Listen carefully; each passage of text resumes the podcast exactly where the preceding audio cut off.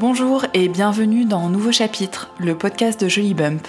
Je suis Marie Boyer-Aubert, la fondatrice de Jolly Bump, première marque française qui propose une mode durable à porter avant, pendant et après la grossesse.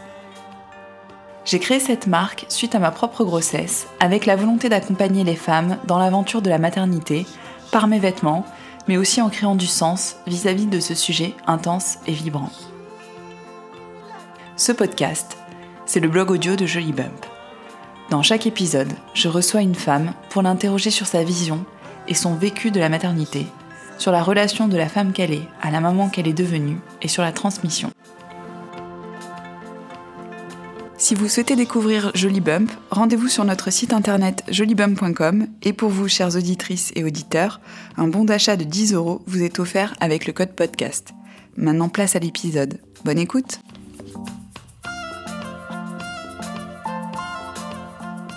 Bonjour et bienvenue dans ce nouvel épisode de Nouveau Chapitre. Donc aujourd'hui j'ai le grand plaisir de recevoir Alice. Bonjour. Bonjour Alice, donc Alice Chéron euh, pour les intimes. Donc euh, est-ce que tu peux nous parler un petit peu plus de toi euh, pour qu'on apprenne à te connaître? Alors moi j'ai, je suis française, je vis en Italie depuis 9 ans. Mhm. Je suis à Florence en Toscane, j'ai deux enfants qui, euh, donc Léoné qui a 4 ans et Bianca qui a 2 ans et demi. Euh, je suis mariée à un Florentin, pure souche. Quelle chance. Et, quelle chance.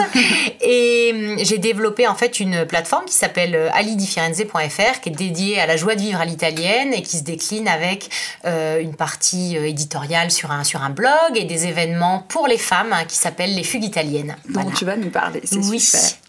Et alors, donc on va rentrer dans le vif du sujet, puisque mhm. là on va parler de ta, ton histoire de maternité donc euh, déjà pour commencer, je voudrais savoir comment tu as appréhendé ton rôle de maman. Est-ce que tu as toujours eu envie d'avoir des enfants?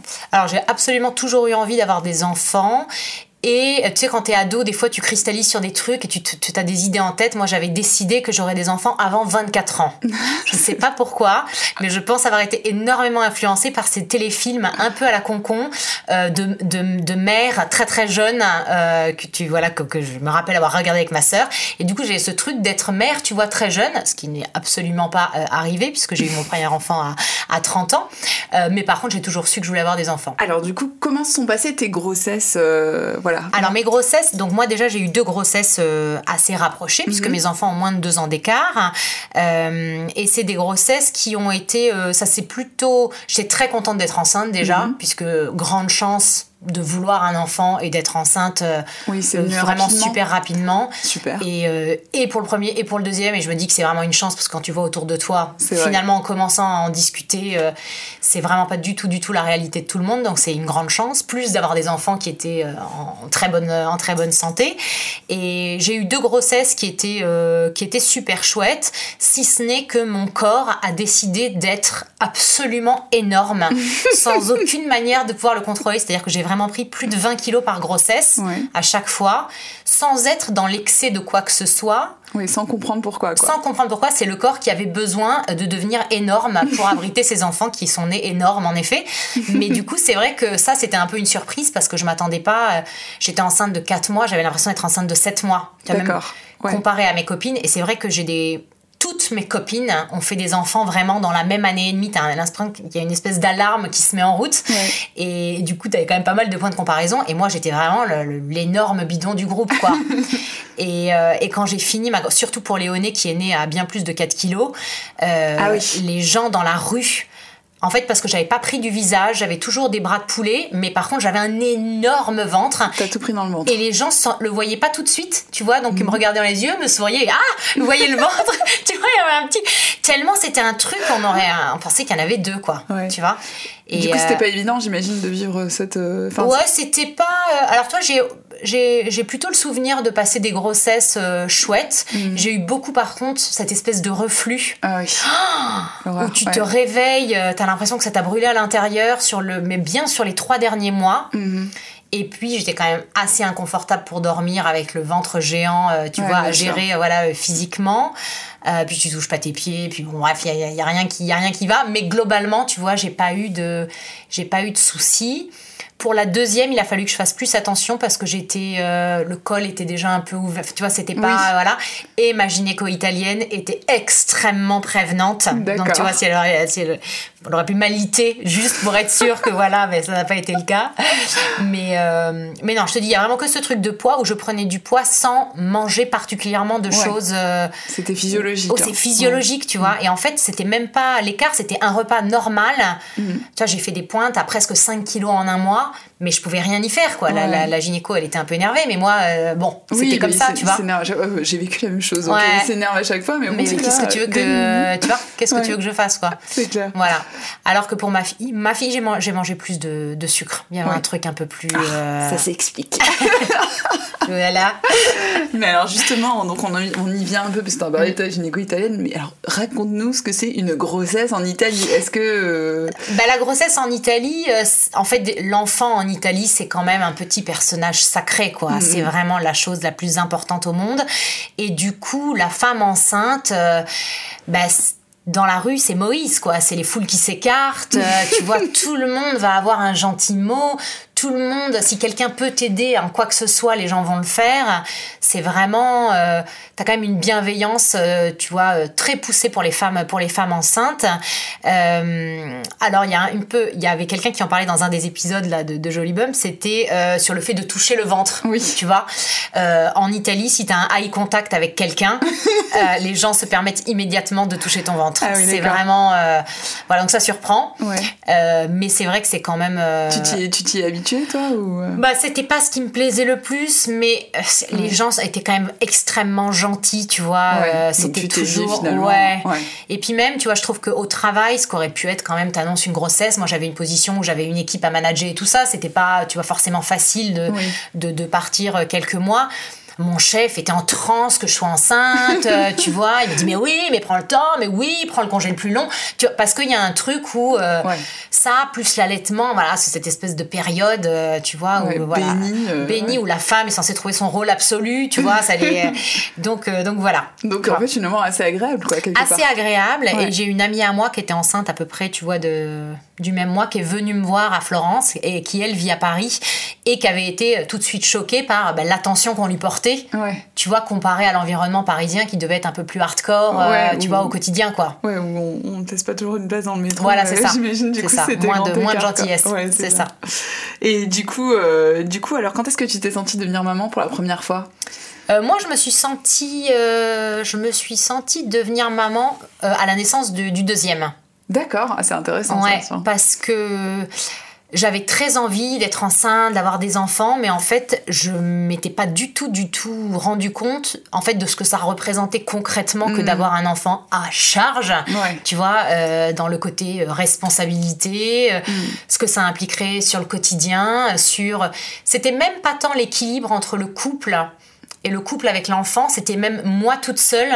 C'est mm. plus une question de j'ai vécu 30 ans finalement en ne pensant qu'à moi, tu vois. Là, d'un coup, il fallait penser à quelqu'un d'autre euh, de manière tout à fait prioritaire. Et ce truc-là, en fait, j'étais juste pas prête.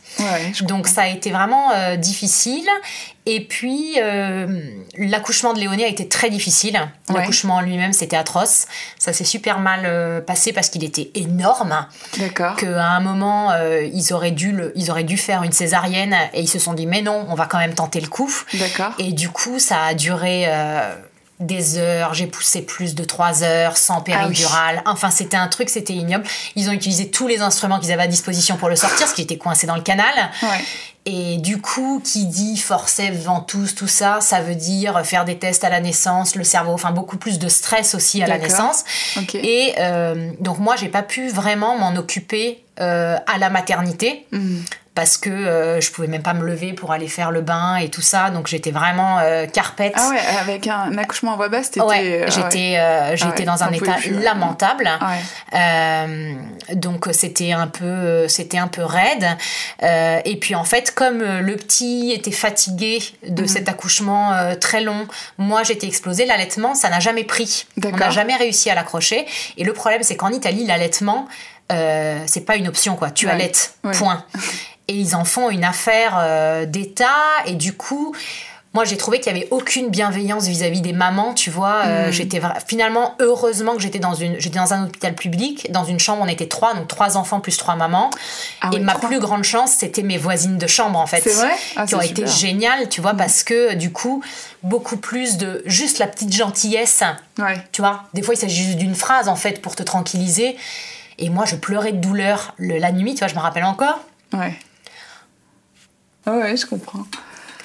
et franchement j'ai vraiment eu un Ça fait toujours remonter des souvenirs. Ouais, Non, et en fait, non, non, vraiment le côté euh, médical qui s'acharne à vouloir te faire faire un truc. Moi, je savais même pas que je voulais allaiter. Enfin, tu vois, j'étais Oui, là. tu t'es pas posé la question. Je n'avais pas particulièrement envie. Ouais. Donc j'aurais plus été euh, un peu et puis ensuite on, arrête, on arrêtera vite fait, tu vois. Et puis là, il y a eu un espèce d'acharnement où au final, ça n'a jamais pris. Ouais. On est rentré à la maison en pensant que peut-être que, sauf qu'il a perdu trop de poids, donc on a dû retourner 10 jours en néonatalité, enfin tout le, bazar, quoi, tu vois. ouais. Et donc là, où là, l'obsession totale, c'était de le faire grossir avec mon lait et tout ça. Donc ensuite, vu que ça prenait pas, j'ai dû tirer mon lait pendant un mois et demi. D'accord. Sauf que tirer ton lait full time pour tous les biberons, Oui, euh, quand c'est même pas un truc auquel t'avais vraiment réfléchi en fait tu vois et t'es projeté euh, t'es projeté dans ce truc là et finalement il y a un moment tu le je savais même plus pourquoi je le faisais parce que j'étais tellement éclatée Oui, euh, Euh, on t'a même pas demandé ton avis. Ouais, ouais, on m'a pas fou, vraiment demandé mon avis et du coup j'étais un peu Ouais. propulsée dans ce truc-là Ouais. et donc euh, j'ai fait ça euh, un mois et un mois et demi et puis ensuite on est passé Bah, en, ce qui est biberon déjà pas mal, en en fait. poudre et puis tout le monde était tu vois tout le monde était content. Du coup j'avais un souvenir total traumatisant euh, du démarrage plus gros baby blues pour le Oui. premier qui a duré un bon mois où euh, je voyais une pomme sur la table, je me mettais à pleurer, tu pouvais rien me dire. Enfin, c'était dans une sensibilité où j'étais Ouais. là avec le petit, je savais pas quoi faire. Enfin, c'était horrible. Et la deuxième, euh, du coup, évidemment, j'avais pas du tout envie euh, d'accoucher naturellement. Ça me paraissait un peu, Oui, un peu compliqué. Je savais pas du tout comment me préparer à ce truc-là. Et heureusement, elle était euh, dans le mauvais sens dans le bidon. D'accord. Et en Italie, on ne tente jamais l'accouchement par voie basse si l'enfant n'est pas dans la bonne position, alors qu'en France, ils le tentent par le siège. Oui. Et en Italie, non. Mm. Donc tout le corps médical risque. était dégoûté que je ne puisse pas accoucher par voie basse. Ils étaient obligés de faire une césarienne. Et toi, t'étais trop contente. Moi, j'étais en transe.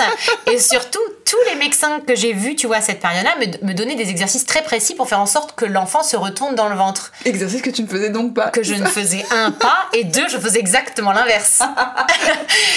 Méthodiquement, j'ai fait l'inverse de tout ce qu'on m'a dit en me disant non, cet enfant, même déjà, puisqu'elle s'est mise dans une position pour je Oui, elle a obligée d'y repasser, truc, elle a senti le truc, donc clairement, on va aller au bout de ce truc-là. Et du coup, la césarienne, qui reste quand même une opération, ça fait peur. euh, Ouais. Mon mari était pas avec moi dans la pièce. Ah, parce qu'en fait, c'est pas autorisé. C'est pas tout le temps. Ouais. Pas tout le temps. Et là, bon, bah, c'était non. Ouais. Donc bon, t'es quand même dans un climat très très médicalisé, quoi. Ça fout un peu les, ça fait un peu peur. Et hum, mais sauf que là, en fait, comme c'était prévu, Oui. Comparé aux douleurs que j'ai eues pour le premier, c'était de la gnognotte, quoi. Ouais, ouais, tu vois. euh, t'avais eu une expérience tellement. Ouais, et puis en fait, si tu veux, avec la césarienne, on me disait, bon, euh, madame, euh, ça serait bien que là, d'ici trois heures, va falloir réussir à, à se demi-lever, quoi, tu vois. Et en fait, moi, le fait qu'on me dise, il y avait un espèce de. Il y avait une feuille de route en fait avec la césarienne. Ouais. hein. Donc ça me, tu vois, je me raccrochais à ce truc-là. Donc ok, bah dans trois heures, ok, je me Je me lève. Dans lève. six heures, je vais faire pipi, ok. Et du coup, tu vois, ça, ça m'a, ça, ça m'a vachement aidé. Ça a mis un cadre en fait. Ouais, ça a mis un cadre exactement. Ouais, super. Et puis j'ai eu ma mère qui est venue à chaque fois pour mes deux. Ça, c'est cool. Ouais. Ouais. C'est vrai que ça, ça compte. Ouais. Et, euh, et pour ta deuxième, du coup, euh, t'as pas essayé- pour l'allaitement, t'as. Et alors pour l'allaitement, bizarrement, donc là j'avais aucun, euh, j'avais plus aucune idée, mais surtout par contre, j'étais sûre de faire exactement ce que je voulais moi. Oui. Donc je m'étais dit, je tente, on verra. C'est l'avantage du deuxième. Voilà. Et elle s'est accrochée tout de suite. J'ai allaité six mois. Ah oui. Donc tu vois. Incroyable. Incroyable. Ouais, ah ouais. Et trop bien. Donc c'est cool parce que du coup, t'as aussi. Bah vécu, ouais. euh, tu vois, j'ai aussi vécu la version. Ouais, euh, la version plus cool quoi. Ouais. Ouais, donc finalement euh, deux expériences. Complètement. Assez opposées. ouais. Complètement, complètement différentes. Et donc du coup en fait c'est c'est c'est quand t'es ar- arrivée la deuxième, tu disais que que vraiment t'as eu Ouais, ce je me suis sentiment- sentie. Ouais. Ouais. Ouais, c'est vraiment la deuxième qui a posé. Déjà parce que moi, je voulais, j'ai toujours voulu une fille. Ouais. Et ça, les gens le disent pas trop. Ils disent toujours, mais non, je m'en fiche, fille ou garçon. Bah non, on a tous de temps en temps quand même un peu Si, envie d'un, tu vois, envie d'un ou l'autre. Et en fait, euh, moi, j'ai mal vécu quand on m'a annoncé que c'était un garçon pour le vrai. premier. Ouais. Tu vois, c'est le seul moment de ma grossesse où il y a eu une petite semaine où j'étais un peu, euh, un peu Chafouine, ouais, un peu chafouine, un peu perturbée. Et finalement, heureusement que j'ai eu un garçon en premier, parce que ça m'a mis dans un espèce de mindset un peu complètement différent sur ma façon de, de, gérer la situation. Et, et, quand, la, ouais, quand Bianca est arrivée, je sais pas, il y a eu un truc un peu. Ça a déclenché un truc, quoi. Ouais, ça a été un peu, un peu mm. magique. Pas plus magique, mais enfin, une magie différente. Et. Mm. Euh, et plus l'allaitement, plus ce côté un peu charnel, ça rajoute quand même. Euh, il s'est passé, il s'est passé quand même autre chose. D'accord. Ouais. Et, euh, et, du coup, comment sont passés On en a un petit peu parlé, mais comment sont passés tes, tes, tes, premiers mois de maman? Donc, du coup, tu nous as un peu raconté pour, euh, pour Léoné et pour. Ben, ouais, en fait, ce qui, est ce qui était un peu compliqué pour moi, c'était que donc j'avais mon un blog à la base, tu vois, que le alidifirenze.fr, je l'avais développé en parallèle de mon boulot. Ouais. Et du coup, je voulais utiliser le congé mat pour euh, passer, un, tu vois, mettre un coup d'accélérateur. Donc pendant le congé mat, j'avais vraiment bossé et mhm. avancé mes trucs. Et en fait, quand le nourrisson est arrivé et prenait toute la place, moi, j'avais d'une certaine manière ma to-do list, mes envies, mes projets. Et en fait, clairement, le monde entier me demandait de m'arrêter, tu vois? Et, euh, et, ça, j'ai pas du tout, du tout su le gérer. D'accord. Vraiment, le démarrage, les premiers mois, c'était... Euh, ouais, j'étais obligée de rien faire d'une certaine manière, tu vois. Et moi, je cherchais à faire des choses en, chaque mini moment, tu vois. Mhm. Je devais essayer de faire quelque chose aussi pour moi, pour mon projet. Et donc, je me rappelle de manière mais complètement ridicule. Euh, en fait, quand tu habites à Florence, tu as une station balnéaire qui s'appelle Forte des Marmis à une heure, qui est un peu huppée, où vont toutes les mères florentines. Hein, tu vois, c'est le grand déménagement au mois de juin et elle rentre en septembre dans l'autre sens. et du coup, euh, moi, on m'a pris, on m'a mis à Forte des Marmis dans une maison euh, avec mon enfant et puis on m'a dit, bah, tu vas, voilà, tu vas, tu vas, tu vas rester là. Et c'est pas mon mari qui l'a fait, il l'a fait juste parce que c'était la meilleure chose à faire pour être au frais par Florence, avoir la mer, enfin c'était quand même des conditions, voilà. Mais moi, en fait, je savais plus où j'habitais à ce moment-là. J'étais complètement à la ramasse. Et je me rappelle, j'avais récupéré d'une boutique que j'aimais beaucoup plein de choses dont je voulais faire des photos dans le contexte de la mer, tu vois. Donc j'essayais de faire mes articles et mes choses entre eux, de biberon. C'était, c'était un carnage. Et, il avait quel âge, Léoné, là, quand tu Ah là, il avait un mois et demi. Euh, c'était vraiment le tout, tout, début, tu vois. Et puis les vacances se sont enchaînées. Et en fait, moi, j'avais des... Donc j'avais un guide de voyage. On venait de me... Une maison d'édition, on venait de me contacter quand à peine je suis sortie de la maternité, tu vois, j'ai reçu un mail. J'avais un guide à écrire, ce qui était hyper excitant parce que j'avais un mini blog voyage et on me demandait d'écrire, tu vois, un truc un peu plus sérieux. Et j'avais ce projet d'e-commerce que je voulais sortir en octobre. D'accord. On était en juillet, j'étais à zéro sur la to-do pour les deux. Euh, le nourrisson dans les bras, aucun plan euh, d'organisation potentielle à la rentrée, donc c'était quand même un peu sport. Et euh, mais du coup, on s'est organisé avec mon mari pour que je puisse partir, parce que le guide était sur Venise, pour que je puisse partir à Venise toute seule pendant quatre jours pour commencer à bosser un peu, tu vois, sur mon, sur mon guide. Et en fait, ce voyage, qui est ma première fugue, techniquement, qui finalement a inspiré derrière mon, mon projet pro, ça m'a fait un bien, mais euh, c'était une renaissance, quoi. Mais totale. Parce que pendant quatre jours, j'étais toute seule. Ouais, j'avoue, c'est. Euh, j'ai dormi, j'ai marché, j'ai discuté, j'ai vu des choses magnifiques partout. Enfin, j'étais de nouveau complètement propriétaire de moi-même, tu vois, alors que je m'étais complètement perdue de vue derrière euh, l'enfant, la nouvelle vie, tout ça. Donc, moi, c'est cet équilibre-là qui est, qui, est toujours difficile en fait. Mais, que, mais en fait, finalement, que tu as touché du doigt euh, rapidement à cette occasion. Quoi. Complètement. Ouais. Complètement. Et avec Bianca, comment s'est passé ensuite euh, Parce que quand on a deux enfants si rapprochés, c'est passe comment en fait euh, les premiers mois Ouais, c'était un peu sport. Et surtout qu'en fait, Léoné, finalement, dans notre équilibre avec mon mari Andrea, on n'a jamais eu l'impression qu'il avait complètement tout révolutionné. On n'avait pas vraiment. On prétendait pas continuer à avoir la même vie, tu vois. Mais on, bon, on était euh, ouvert à toutes les hypothèses et finalement, les choses se sont organisées assez euh, facilement, naturellement. On avait quand même du temps pour nous. Enfin bon, ça se goupillait bien. Mais par contre, l'arrivée de la, de, la, de la deuxième, ça nous a massacré, massacré l'équilibre de la famille parce que c'est une terreur et qu'elle l'était déjà au début et qu'elle l'est encore maintenant et qu'il n'y a, pas, y a rien à faire, quoi. C'est Bianca et c'est un peu le petit caractère de feu. Et, euh, et elle a fait beaucoup de coliques. Et on a des souvenirs de vacances, mais on est parti au lac Majeur, elle avait deux mois, on est parti quatre jours, et on a cette image avec mon mari où on est assis sur le sol de la chambre en train de manger une soupe industrielle. Léoné dort au rez-de-chaussée pendant que Bianca hurle dans la salle de bain et on sait plus quoi faire, quoi. Tu vois Et les fenêtres sont ouvertes devant le lac majeur sublimissime et on est là, mais on va crever. J'avais y arriver. Et c'est l'ostéopathe, moi, qui m'a sauvée pour, euh, pour les coliques. Ah ouais. Drastique. D'accord. Ouais. Vraiment. Euh, à quel âge, du coup, tu l'as emmené? Alors, déjà, Léoné, je l'avais emmené très très tôt, parce que comme il était né avec cet accouchement un peu compliqué, c'était bien de le faire, euh, de le faire voir. et, euh, et puis, ça s'était bien passé. Et Bianca, tu vois, j'ai dû l'amener à 3-4 mois, j'aurais dû l'amener plus tôt. Ouais. Ouais, et ça a été, euh, tu l'as ah ouais, une fois et terminé, quoi. J'y suis retournée, je pense bien, euh, oh, j'y suis allée au moins deux ou trois fois, mais dès la première séance, il y avait vraiment eu une amélioration. Il y a eu quoi. et puis les coliques, c'est vraiment de la douleur, ils sont pas bien, tu sais plus par quel bout prendre. Et, oui, euh, tu, et puis tu peux pas les soulager finalement. Non, tu peux pas faire, tu peux pas faire grand chose. Ouais. Donc, Donc le CEPET, on note. Voilà. et, puis, et puis non, non, je trouve que sur la gestion, tu vois, du rythme, au début, enfin, t'as quand même un nourrisson dans les bras. Le premier, il a pas encore deux ans. Enfin, mm. c'est. Euh, oui, c'est. le bordel total. Tu vois, le quotidien. Euh, et je me deux bébés, quoi, en fait. T'as vraiment deux bébés. Exactement. Et le premier a clairement besoin d'attention. Euh, c'est clair. Et puis il comprend pas trop ce qui lui arrive. Il comprend pas trop. Alors lui, il a été. on n'a jamais eu de. C'est un tellement bon bébé. Il... Pas d'embrouille pas de soucis. Super. Pas de. Ouais, vraiment. Euh, mais encore une fois, il a eu une petite sœur très vite. Hmm. Est-ce qu'il se souvient qu'un jour il a déjà été tout seul hein, et qu'il était le roi Pas forcément. Tu vois Oui, ah, ça c'est sûr. Il n'y a pas. Euh, Quand il y a plus d'écart. ouais, il y a plus des souvenirs avec sa sœur, tu vois, que. sûr. Que tout seul, quoi. Donc à ce niveau-là, euh, non, non, il était. Ouais, donc ça s'est bien passé. Ouais, ouais, ça s'est bien passé. Et le fait de prendre ses premiers pas de maman en étant à l'étranger, est-ce que, enfin, qu'est-ce que t'en penses? Est-ce que c'est plus dur, moins dur, euh, pas aucun pas rapport? si euh, Je sais pas si c'est plus dur. En fait, t'as quand même un contexte culturel euh, qui a une vision bien particulière de la mm. façon dont, enfin, une femme italienne, une mère italienne, c'est quand même quelque chose de très particulier. Moi, je me suis jamais reconnue dans ce modèle-là. Mm. Donc, il y a, en fait, j'ai jamais été confrontée à des situations où il y a eu un clash, tu vois, où ça m'a mis très mal à l'aise, ou mais je sens bien que je suis pas forcément dans le moule de ce que je vois autour de moi en termes de tu vois de mère euh, mm. de mère euh, florentine quoi. Mais euh, d'un côté tu as par exemple tu vois ma belle-mère elle comprend pas pourquoi est-ce que j'ai pas plus d'aide.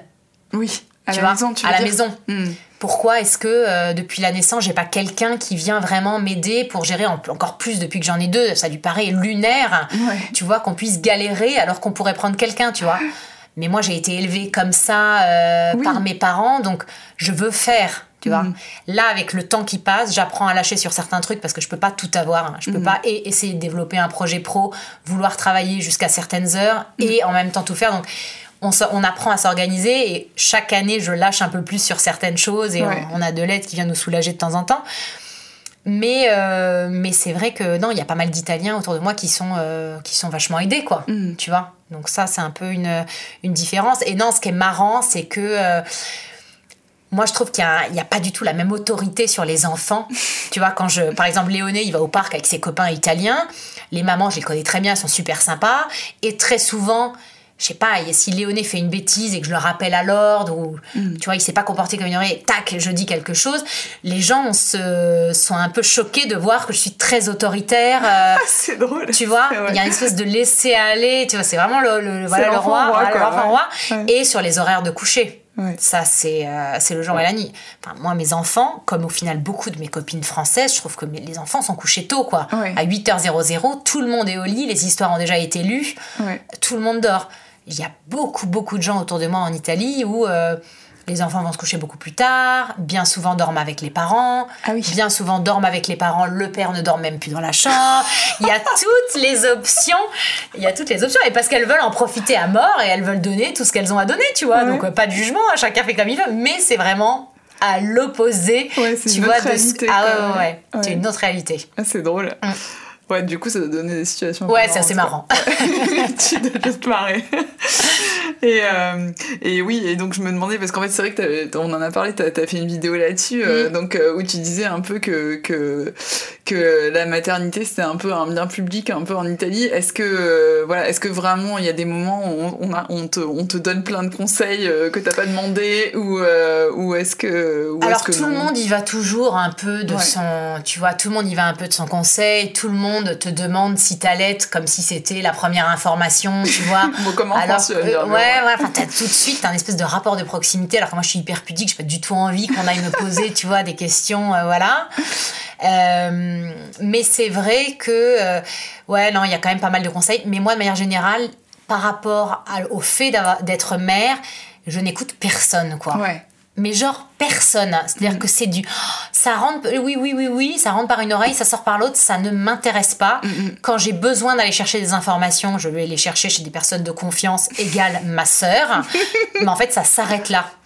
Il n'y a aucun conseil de quelqu'un, enfin ça me Oui, ça t'atteint pas, tu t'en fous en fait, Pas du tout. Ouais. C'est bien. Et j'ai même plutôt, tu vois, besoin notamment le je trouve le premier mois d'être en vase clos euh, avec mon mari, ma mère, qui fait partie de ce vase clos-là, tu vois, les enfants et c'est tout, quoi. J'ai du mal à faire rentrer euh, d'autres personnes, même ma belle-mère, tu vois, le premier mois de, de vie des enfants, euh, elle me nourrit, elle m'amène de la nourriture. déjà pas mal. Ce qui est déjà énorme, tu vois, je réceptionne la nourriture, je la mange et ça s'arrête là, tu vois. On se verra dans un mois. J'ai besoin, tu vois, d'avoir ce premier temps de d'adaptation quoi. Ouais. Bon, c'est une bonne façon pour elle de participer, remarque, c'est Exactement. Bien, ça Souvent c'est ce qu'on dit d'ailleurs qu'il faut, faut essayer d'aider les, les jeunes mamans ouais. autant qu'on peut, notamment en, en, demandant de la nourriture et tout. Très bonne idée Très bon réflexe. et euh, du coup, je me demandais comment est-ce qu'on inculque une double culture. Euh, enfin, est-ce que tu le fais déjà avec tes enfants? Enfin, comment vous gérez ça avec ton mari, que ce soit au niveau de la langue, enfin à tous les niveaux? Alors au niveau de la langue, c'est hyper mignon parce que ça marche pas du tout pareil euh, chez les deux enfants. Ah, c'est drôle. Alors qu'on a fait vraiment exactement la même chose. donc moi, je suis le parent évidemment référent français, Andrea italien. Il essaie de parler qu'italien aux enfants. Entre nous, par contre, on parle autant français qu'italien. Ah, c'est drôle. Que lui parle aussi très bien français, donc on, donc les deux langues pas une langue fixe entre non, vous deux. On parle vraiment autant l'une que autant l'une que l'autre. Et euh, du coup, ben, mais Léoné, par exemple, tu vois, il est né dans une culture italienne. Sa grand-mère qui est présente sur place est italienne. Il a la crèche en italien. Évidemment sa première langue c'est l'italien. Tu vois, il n'y a pas à chipoter. Et mais toi, tu lui parles en français Moi, je lui parle en français. Mais en fait, c'était finalement assez difficile de continuer à répondre en français quand lui te répond en italien. C'est quand même, même si c'était ta propre langue, ça reste une gymnastique qui est fatigante en fait la double culture tu vois au quotidien. Donc euh, quand on me dit est-ce que tu lui parles que français je dis toujours mais oui bien sûr. Quand j'y réfléchis je pense qu'il y a quand même des moments où tu vois ça zappe sur euh, ça part sur l'autre langue. Et en fait Léoné il a parlé un petit peu plus tard que ses petits copains de classe parce mm. qu'il avait les deux langues euh, tu vois dans la tête. il a démarré 100% italien. Mm-hmm. Et hum, moi, je l'avais déjà inscrit à l'école française en petite section de, de maternelle parce que je voulais qu'il se débloque. Et en fait, l'été d'avant, on a passé à Forte des Marmites, la fameuse station de ma UP, que je fais venir euh, ma, ma soeur et ses enfants. Et en fait, cette semaine-là, ça l'a débloqué. Du jour au lendemain, il avait 300 mots de français qui, qui ah, sont sortis. quoi. D'un coup. D'un coup. C'était un truc de ouf. Et du coup, quand il est rentré en maternelle, après, alors là, c'était. Euh, mais c'était trop mignon parce qu'il parlait euh, français avec l'accent avec l'accent italien. Et en fait, il tente des trucs, tu vois, quand il sait pas dire un mot, il va le dire avec un accent français parfait, mais c'est un mot italien qu'il a francisé. c'est complètement, drôle. complètement adorable. Alors que Bianca, elle a commencé à parler beaucoup plus tôt et mm. tout de suite les deux langues. Ah, c'est fou. Donc il y a tout de suite des mots français, des expressions françaises, mais parce qu'elle est aussi poussée par son frère, mm, mm. tu vois, et parce que là, le français, c'est vraiment une langue super active à la, à la maison. Et, euh, et, moi, j'ai voulu les mettre à l'école française parce que je veux qu'ils écrivent bien français. Mm. Et je me dis, moi, tu vois, qui, qui ai toujours quand même travaillé beaucoup dans la communication, l'écriture et tout ça, euh, 9 ans en Italie, je le paye sur la grammaire, je le paye sur les structures de en phrases. Français, tu trouves? Ah ouais, j'ai du, y a, tu vois, Pour écrire, il faut vraiment que je me concentre, que je relise, que je... Il y a des mots, je ne sais plus comment ils s'écrivent. J'ai besoin d'aller, tu vois, d'aller vérifier. Et donc, je sais que cette langue, c'est pas une langue qui est simple. Faut pas, tu vois... Et mon mari qui parle très bien, il l'écrit mais de manière atroce, en phonétique. il n'écrit pas de petits mots en français quoi. c'est pas possible, c'est minable. Du coup, non, non. Et du coup, j'ai envie que mes enfants, tu vois, ils aient le français à l'écrit bien et, euh, et, on verra à quel moment, parce que l'anglais, ils sont censés à l'école française en faire beaucoup. Et mon mari a fait l'école américaine, donc je sais qu'il veut que l'anglais soit impeccable et ce que je peux comprendre. Donc il y a un moment, il se passera sûrement quelque chose à ce niveau-là, mais. Euh, mais parce que l'école française, c'est-à-dire qu'ils ont que des cours en français ou est-ce En fait, ils, sont, ils sont censés sortir, ça va jusqu'au lycée, avec les trois langues au même niveau français, anglais, italien. Ah ouais, c'est ambitieux. C'est ça, c'est ça l'ambition. Ouais. Sur l'italien et le français, j'ai aucun doute, parce qu'il y a la maîtresse d'italien, la maîtresse de français, là, qui sont en mhm. binôme, euh, tu vois, dans les, dans les classes. Euh, sur l'anglais, ça dépend, on va mhm. voir. Mhm. on va voir ce que ça donne. Oui, c'est sûr, ça va Mais, mais bon, c'est bien, d'accord. Donc ça, c'est sur l'école, la langue et sur les habitudes, parce qu'en fait, il y a des habitudes de vie. Bah, euh, clairement, les habitudes de vie, c'est clairement des habitudes italiennes, tu vois. c'est mythique. Mais c'est des trucs assez cool. Mais à table, par exemple, euh, Léoné, il veut manger, euh, tu vois, il voudrait son antipasti, son primo, son secondo. Ah, tu vois, tout son, tout son bazar, quoi. Il est là, il comprend pas, il, il regarde sa, sa, purée, il est dégoûté, tu vois. Et surtout parce que s'il va chez sa grand-mère italienne, mais c'est Byzance, tu vois. il, a, tout sur la Tout est fait maison, tout est délicieux. Enfin bref, il a la table qui est mise. Enfin, c'est le, c'est le roi. d'accord. Et euh, donc ça, ouais, sur la nourriture, moi, je le vois.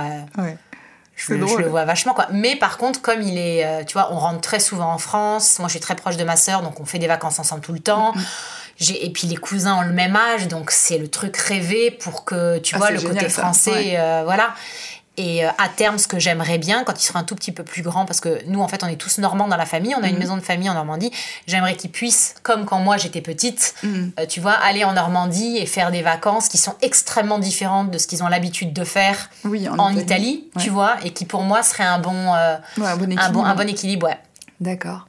Et euh, alors maintenant, on va parler de vie professionnelle, on va un petit peu mhm. parler. Donc, euh, donc, première question, est-ce que la maternité a eu un impact sur ta vie professionnelle? Alors moi, ça a eu un impact absolument euh, monstrueux sur ma vie professionnelle. Ça a absolument tout changé. Puisque c'est ce que je te disais, c'était vraiment moi en me lançant dans mon projet qui était un embryon de projet, rien n'était vraiment défini. En fait, ce blog, ça a été un espèce de fil rouge où plein d'opportunités sont arrivées grâce au blog. Mhm. Euh, mais du coup, je savais que je savais ce que j'avais envie d'y mettre.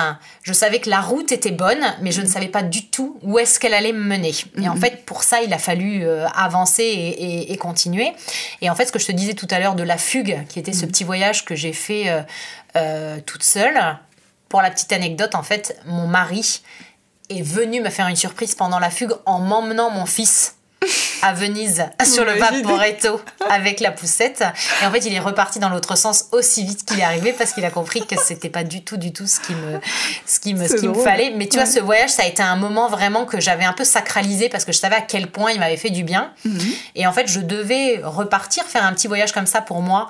Euh, et j'ai pas pu parce qu'il y avait une fête de famille et j'ai dit, ben non, j'ai pas envie de la louper. Donc j'y vais, mais je savais pas que j'étais enceinte de Bianca. Donc en fait, j'ai perdu trois ans, entre guillemets, entre une fugue et une autre. Et quand je suis partie la, la fois d'après, c'était en septembre l'année dernière, donc j'avais déjà euh, Bianca.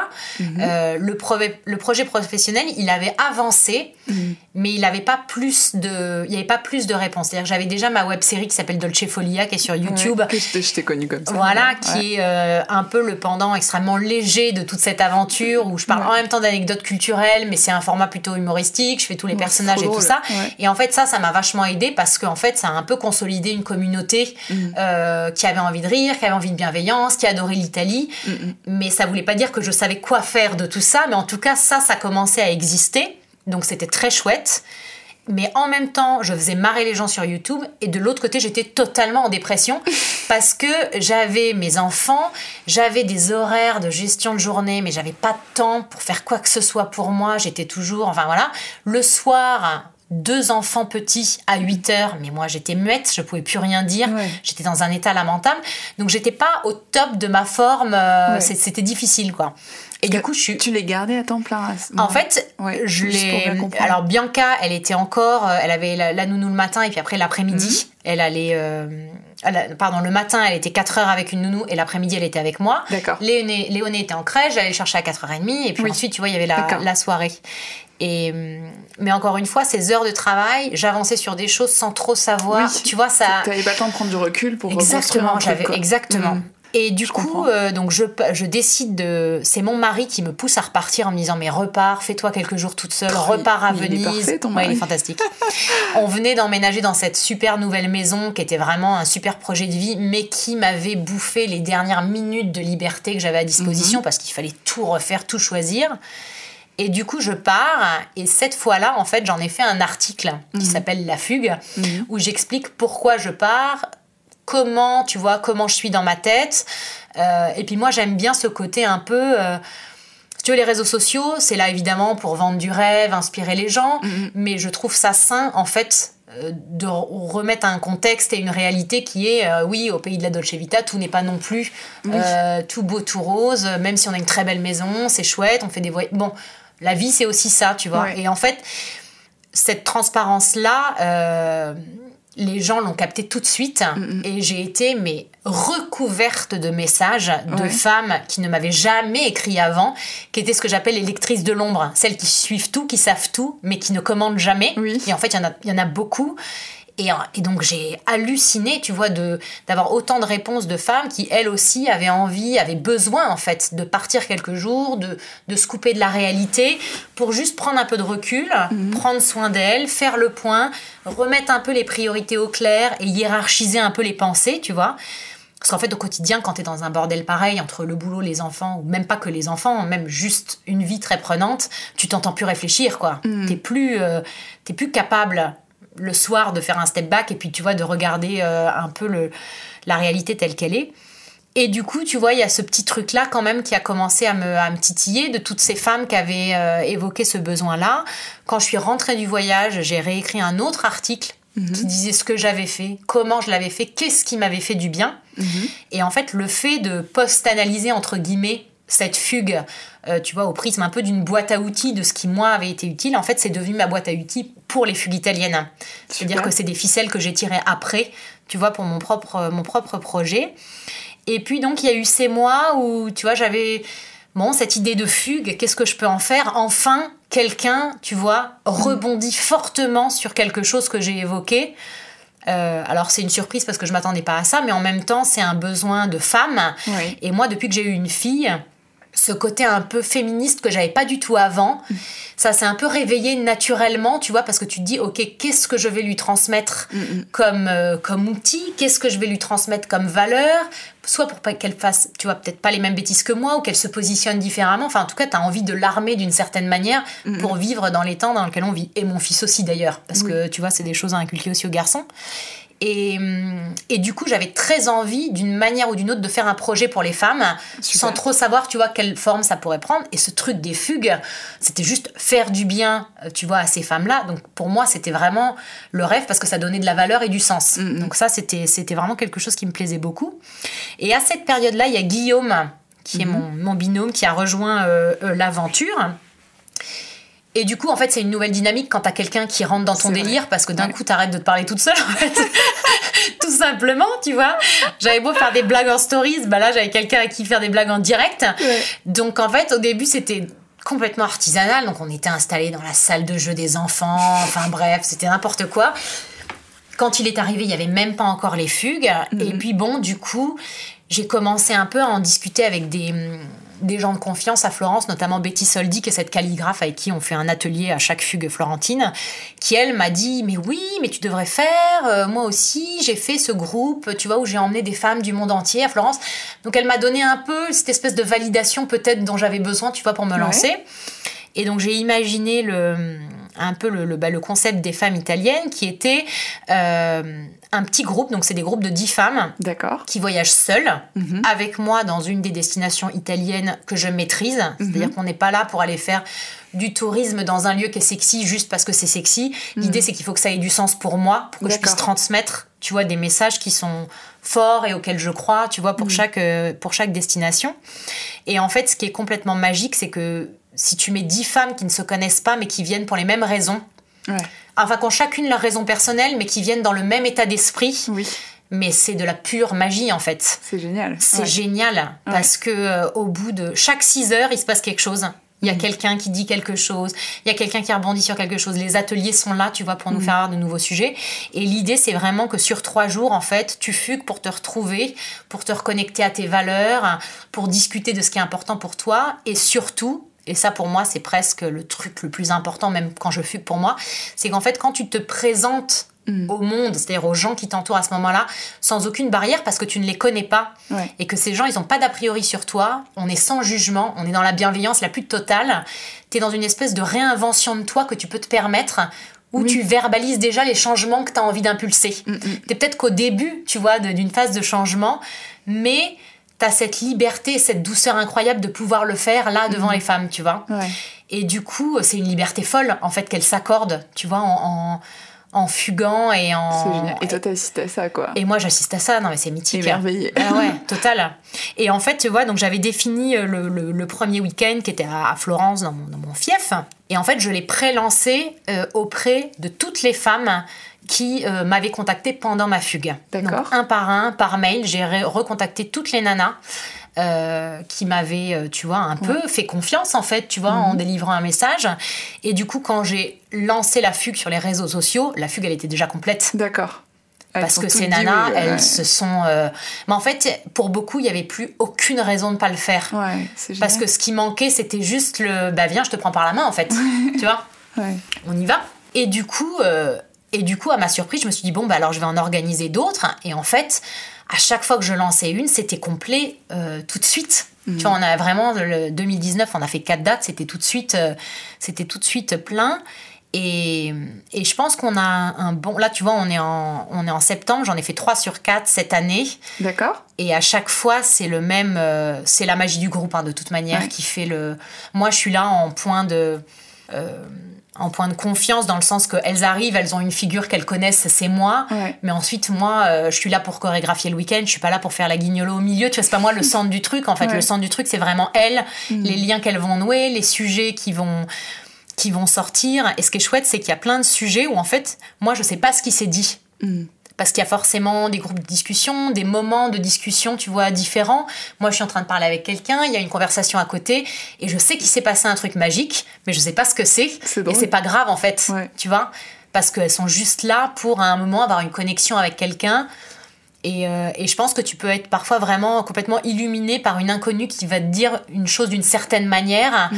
alors que peut-être tes meilleures amies, ça fait dix ans qu'elles te bassinent avec ça. Mais en fait, quand c'est un inconnu sorti du contexte, des fois tu entends pour de vrai les choses, tu vois. C'est vrai. Mm. Et, euh, et, ça, ça fait vraiment, euh, ça fait vraiment ce job-là. Et chaque jour, on a un atelier justement pour aller plus loin dans les échanges, en fait, pour déclencher des conversations. Donc, tu as un atelier toujours d'échange qu'avec moi pour qu'on se présente et puis qu'on discute un peu du thème de la fugue. Tu en as un créatif mm-hmm. et un qui est porté sur le corps.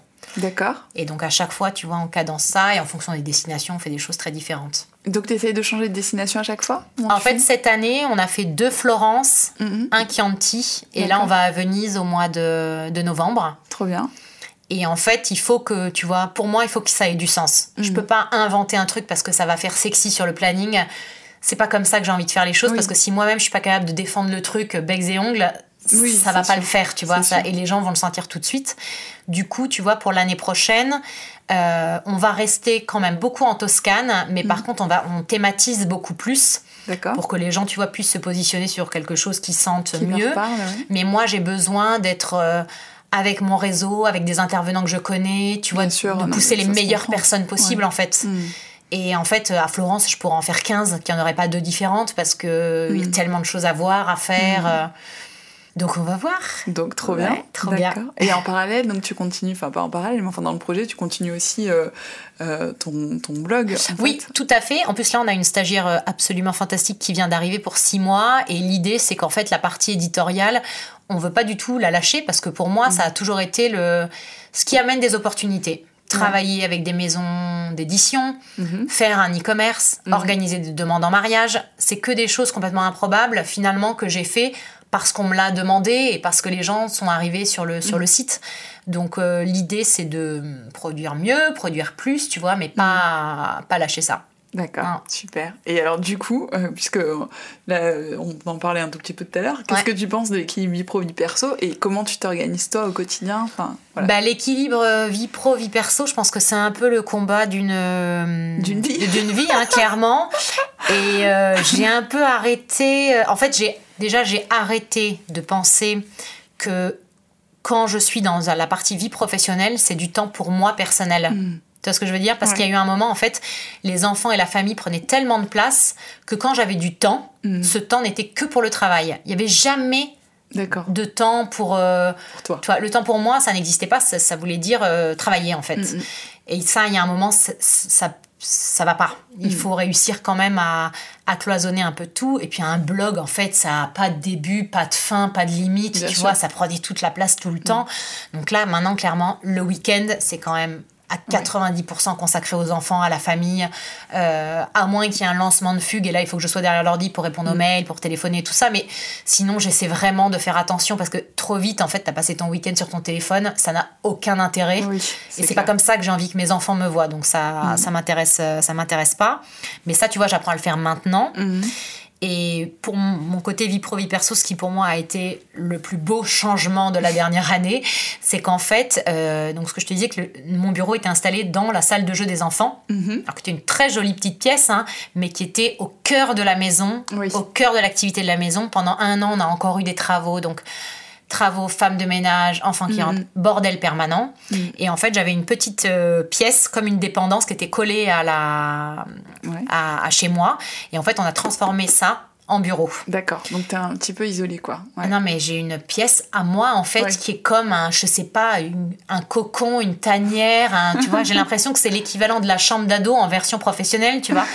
c'est mon monde à moi. Même quand mon mari est physiquement dans cette pièce, ça me dérange parce que c'est vraiment ma pièce, tu vois. Et euh, tu vois, il y a un fond de tapisserie, c'est la tapisserie que j'ai récupérée de chez ma grand-mère. J'ai tous mes petits objets. Tu vois, là, j'ai le droit de mettre mon, mon petit univers, tu vois. Et ça, c'est vraiment. Euh, et il y a ce côté. Euh, bonjour à l'équipe quand t'arrives, t'as ouvert le bureau et tu l'as fermé physiquement et t'es rentré chez toi. Donc en fait même je réapprécie beaucoup plus le fait d'être chez moi. Tu vois, ça a vraiment cloisonné un truc. Donc ça c'est. Ouais, c'est tout bête. Ouais, ouais, mais le nerf de la guerre. Et puis, euh, j'ai arrêté aussi. Je crois que je me pose aussi moins de questions sur ce mhm. truc de vie pro, vie perso. J'ai compris que de toute manière, mon projet étant tellement dans l'émotion et mhm. finalement dans ce que moi j'essaie de donner de moi-même, je sais pas si ça vaut le coup de définir et de cloisonner autant. Oui. De qualifier le projet, en fait. Mhm. tu vois, dans mon cas, je trouve que ça a moins c'est moins pertinent. Mm-hmm. et, et, en fait, c'est pas grave que ça mm-hmm. soit pas défini comme ça. Euh, l'important, c'est que je puisse accorder du temps à mes enfants et que je le vive bien, tu vois, et que les, voilà, les choses soient bien organisées. Et pour te dire concrètement, en fait, là, mon mari, en ce moment, il est en transition professionnelle, donc il a un peu plus de temps. Et donc, il me fait la faveur suprême de les emmener le matin et d'aller les chercher le soir. Oh Ce qui veut dire que je peux travailler, euh, il part à 7h30 le matin et il revient à 18h. Ce qui pour moi est une plage horaire de travail immense, immense comparé à ce que j'ai eu les dernières années. Et en fait, quand ils rentrent à 18h, déjà, je suis trop contente de les voir. première news. Et deuxièmement, en fait, j'ai une énergie de folie pour les deux heures qui constituent en général le truc, le, tu vois, le tunnel de la mort. Ben là, moi, je suis contente en fait. Tu vois, je fais les mains avec eux, je joue, on mange, je leur raconte des histoires, et tout me paraît tellement plus facile. D'accord. Donc du coup, il y a peut-être un truc où le jour où mon mari va repartir bosser, mm. il va falloir que là on prenne quelqu'un pour gérer ce, cette sortie de, tu vois. Parce que euh, est-ce que ça vaut le coup, si on peut se le permettre, est-ce que ça vaut le coup que j'arrête de travailler à 4h30, mm, mm. donc que tous les jours je range mon frein et que je fasse la gueule tu vois, plutôt que de prendre quelqu'un qui fasse juste cet aller-retour là et finalement je m'en occupe quand même le soir. Mm-hmm. Donc j'ai quand même eu ce que je voulais, tu vois. Bien sûr. Et tout le monde est content quoi. Ouais. Donc t'as ce Donc là ouais, en ce moment bonne Ah ouais, c'est tellement bien. Ouais, en transe. Régal. et euh, je passe sur une autre question du mm-hmm. coup euh, que j'adore poser, euh, c'est quel est ton rapport à ton corps de maman? Justement, on a un peu parlé après tes prises de poids grossesse. Alors mais mon corps de maman euh, bah, accouchement naturel, il n'y a pas à chipoter, tu perds quand même beaucoup de kilos. Tu vois, et euh, moi je me rappelle que un mois et demi après mon accouchement de Léoné, j'étais pas Cindy Crawford, mais j'étais en deux pièces à Forter des Marmis. Ah, quand même j'étais boudinée. Hein. J'étais pas impeccable, mais j'étais pas, c'était pas l'enfer sur terre. C'était pas la cata. c'était pas la cata. Et par contre, euh, moi, je me suis fait un cadeau après cette grossesse-là. Grossesse-là, c'est que j'ai pris un coach pendant six mm. mois, une fois par semaine. Et donc en une heure, il faisait deux heures de boulot. Et je me rappelle qu'à Noël, j'avais des muscles, j'étais fine. Donc tu vois, en six mois, l'affaire était mais réglée. Pliée quoi. Pliée. Et j'avais trouvé que le corps avait quand même une mémoire de dingue parce qu'il sait où est-ce qu'il doit revenir. Tu vois, en sens inverse. Il y avait quand même eu, voilà. Mm. Et j'avais fait beaucoup de. Ah oui, j'ai pas dit ça. ça, il faut que je te le dise. Euh, donc, tu sais, quand, ben, quand tu es enceinte, tu as tous ces trucs-là de cours pour l'allaitement, suivi de. Oui, les cours, les, les cours, d'accouchement. Ouais, les cours d'accouchement et tout ça. Voilà, ça. Et en fait, moi, je suis rentrée dans la pièce physiquement. J'ai vu les gens, j'ai vu la prof, j'ai entendu 5 minutes et je suis ressortie et je suis plus jamais allée. Parce que j'ai détesté tout. J'ai détesté euh, enfin la façon dont on parlait de l'allaitement, ça m'angoissait complètement. Euh, ils sont extrêmement euh, anti-péridurales aussi. Ah oui. Ouais, Bah, le côté douleur, ça fait un peu partie du mécanisme pour eux. il, faut, il faut, faut, souffrir. Faut souffrir un peu. Exactement, t'as quand même un petit truc un peu comme ça, donc c'est pas évident. Et donc moi, c'était que des messages qui m'angoissaient évidemment au plus haut point, donc j'ai décidé de ne pas le faire du tout. Et du coup, par contre, j'ai fait du yoga deux fois par semaine pré-mama. D'accord. Et je me rappelle encore sur la table d'accouchement pour Léoné sentir mes abdos. tu vois, sentir mes muscles parce que j'ai eu besoin, en fait, heureusement que j'étais en forme, tu vois, physique. Pour, euh, pour accomplir ça. Pour, pour accomplir le, vraiment le truc physique, tu vois. Donc euh, ça voilà. Et par contre, euh, bon bah Bianca a été beaucoup moins mignonne parce qu'avec une césarienne, bah tu sors de l'hôpital, tu. j'étais pas énorme, j'étais énormissime. J'étais, mais c'était un truc de dingue. Je me rappelle avec ma mère, on est allé m'acheter des pantalons, c'était je sais pas, c'est plus gros pantalon que j'ai jamais vu, quoi. J'étais vraiment énorme pendant très longtemps. J'étais gonflée partout, je, je perdais pas, quoi. Et donc là, j'ai mis très longtemps. Ouais. Enfin, j'ai mis, j'ai bien mis 9-12 mois à perdre la partie peut-être kilo. Ouais.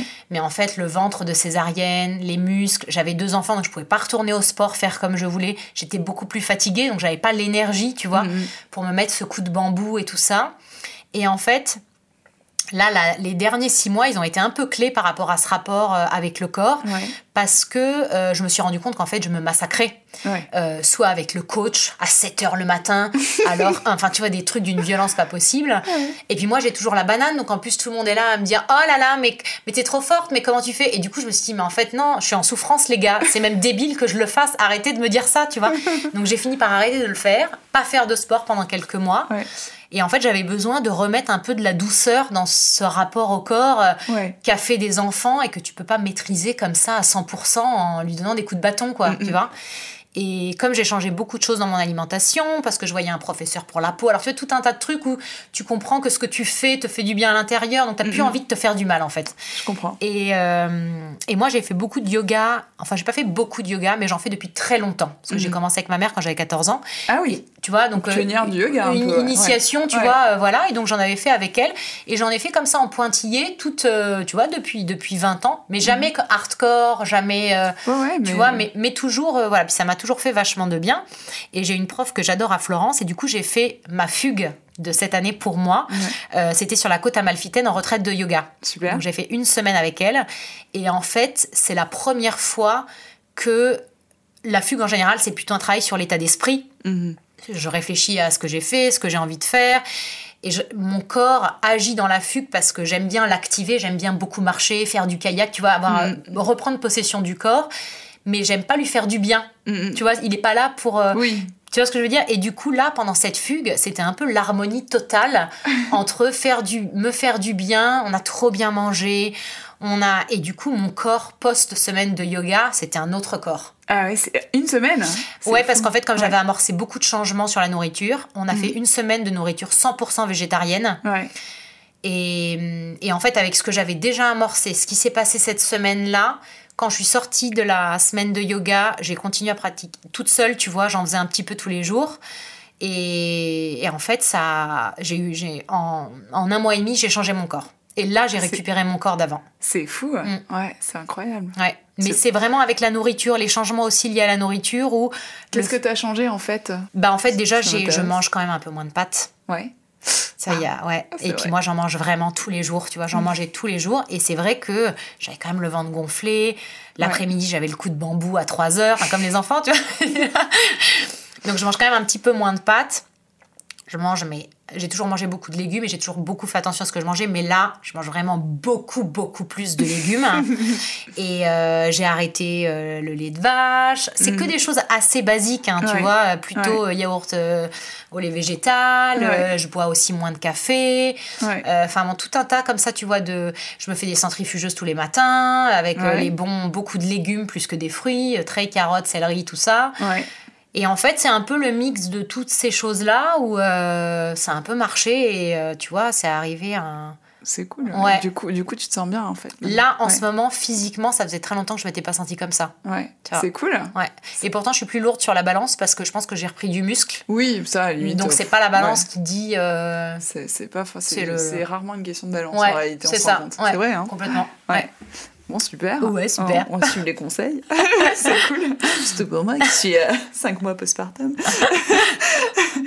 et, euh, et je voulais te parler aussi des valeurs essentielles que tu souhaites transmettre à tes enfants. Est-ce qu'il y en a euh, En valeurs Est-ce que tu as déjà réfléchi à ça?